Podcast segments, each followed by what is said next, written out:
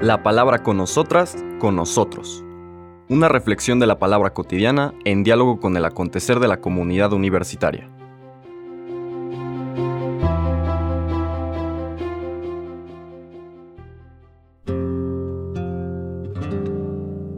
Hola, buenos días. Bienvenidas, bienvenidos a la palabra con nosotras, con nosotros. Hoy martes 6 de febrero es la quinta semana del tiempo ordinario. Iniciamos nuestro recorrido por las primeras lecturas. En estas primeras lecturas de las del tiempo ferial estamos recorriendo el primer libro de los reyes.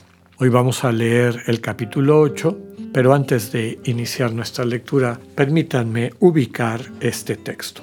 Tradicionalmente, no porque así se maneje desde una perspectiva litúrgica, cultural o desde la fe judía, para estudiar los textos del Antiguo Testamento, normalmente hablamos de tres tipos de texto. Uno son los textos de la ley, que es el Pentateuco, los cinco primeros libros, que ya hemos explicado en muchas ocasiones. También están los libros históricos, que son los que van describiendo la historia del pueblo de Israel, pero no desvinculada de, la relación de Israel con Dios. Y finalmente los libros sapienciales y los proféticos. Los sapienciales que aparecen de manera tardía, transmitiendo algunos elementos para el buen vivir, la sabiduría. Sabemos que no es lo mismo la erudición que la sabiduría, entendiendo la sabiduría como la capacidad de aplicar lo que conocemos a nuestra vida cotidiana. Y los proféticos que, como hemos dicho,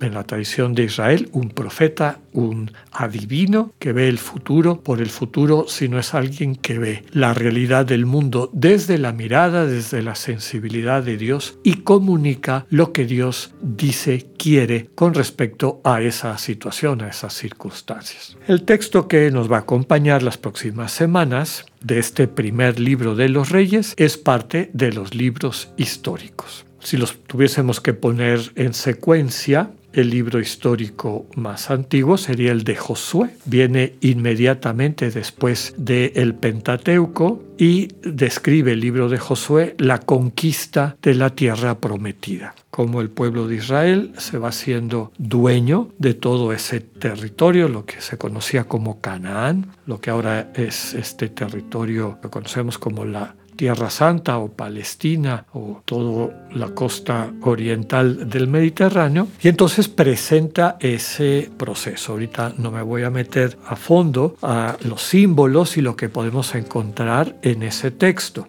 El siguiente libro es el libro de los jueces. Ese libro de jueces nos describe una etapa importante de Israel, una vez que son dueños más o menos de esta tierra de Canaán y cada una de las tribus recibe un territorio como llamémosle así, su heredad, su posesión, viene un periodo que se conoce con el término técnico de anfictionía término griego que describe el tipo de gobierno que tuvo este pueblo de Israel, este colectivo de tribus que durante un buen tiempo, más o menos 200 años, 250 años, vivieron de acuerdo a este tipo de organización política. Y básicamente significaba que cada una de las tribus era autónoma, independiente, no había una capital central, se ayudaban mutuamente, teológica y socialmente veían a Dios como su rey, no existía un rey. Cuando había un problema, una amenaza, por ejemplo, de algún pueblo extranjero que los quería atacar, y recordemos que en esta época su principal enemigo eran los filisteos, cuando había algún tipo de problema en este sentido, Dios suscitaba un juez o una jueza como lo fue Débora o como lo fueron Sansón, de los, de los más conocidos de los jueces, que podía venir de cualquiera de las tribus y coordinaba el esfuerzo de defensa de Israel. Cuando terminaba el peligro, aquel juez, aquella jueza volvía a su vida cotidiana y no había esta pretensión de que sus descendientes heredaran el puesto. Para el pueblo de Israel esta época era vista como la época de oro, ¿no? Dios era nuestro rey, etc. Posteriormente, en los libros de Samuel, vemos que pueblo de Israel, eh, tal vez encantado por lo que ven los pueblos de los alrededores, que tenían la estructura monárquica y que tenían un rey ser humano de carne y hueso y a lo mejor les llamaba la atención el boato y hasta se sentían orgullosos de que su rey fuera muy rico, muy poderoso, etc. Podemos decir que el rey era como la personificación de todo el pueblo. Le insisten a Dios en tener un rey humano. Esos libros de Samuel nos presentan la transición de la anfictionía a la monarquía, primero con Saúl, después David y la llegada de Salomón.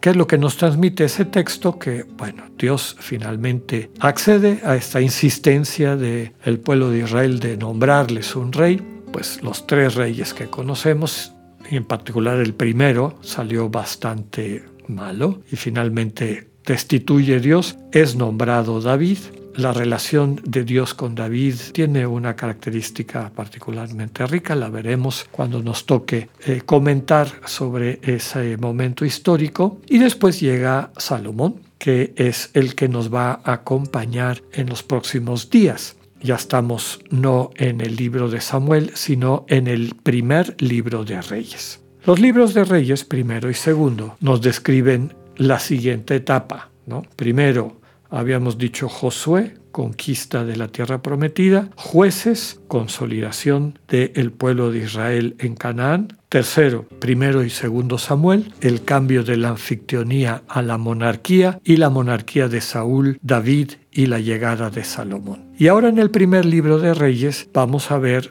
escenas del reinado de Salomón, hijo de David. La lectura que vamos a escuchar ahora que son del capítulo 8 del primer libro de Reyes, versículos del 22 al 23 y del 27 al 30. Dice, el día de la dedicación del templo, Salomón, de pie ante el altar del Señor y en presencia de toda la asamblea de Israel, levantó los brazos al cielo y dijo esta oración. Señor, Dios de Israel, no hay Dios como tú, ni arriba en los cielos, ni aquí abajo en la tierra Tú eres fiel a la alianza que hiciste con tus siervos y les muestras tu misericordia cuando cumplen de todo corazón tu voluntad. Si ni el cielo infinito te puede contener, ¿cómo va a ser posible, Señor, que vivas en medio de los hombres y habites en esta casa que yo te he construido? Pero ciertamente atenderás la oración de tu siervo y a su plegaria, Señor Dios mío, y oirás el clamor y la oración que tu siervo hace hoy delante de ti que noche y día estén abiertos tus ojos sobre este templo, sobre este lugar, del cual has dicho, yo estaré ahí. Escucha la oración que tu siervo te dirige en este sitio. Oye pues, Señor, la súplica de este siervo tuyo y de tu pueblo Israel, cuando oren en este lugar, escúchalos desde el cielo, en donde tienes tu morada. Escúchanos y perdónanos. Palabra de Dios. Volvemos esta escena el día de la consagración, de la dedicación del templo. Salomón le está pidiendo a Dios que realmente su presencia llegue a habitar este espacio. Vamos a comentar algo más sobre eso en nuestro comentario de mañana. Que tengan un buen día. Dios con ustedes.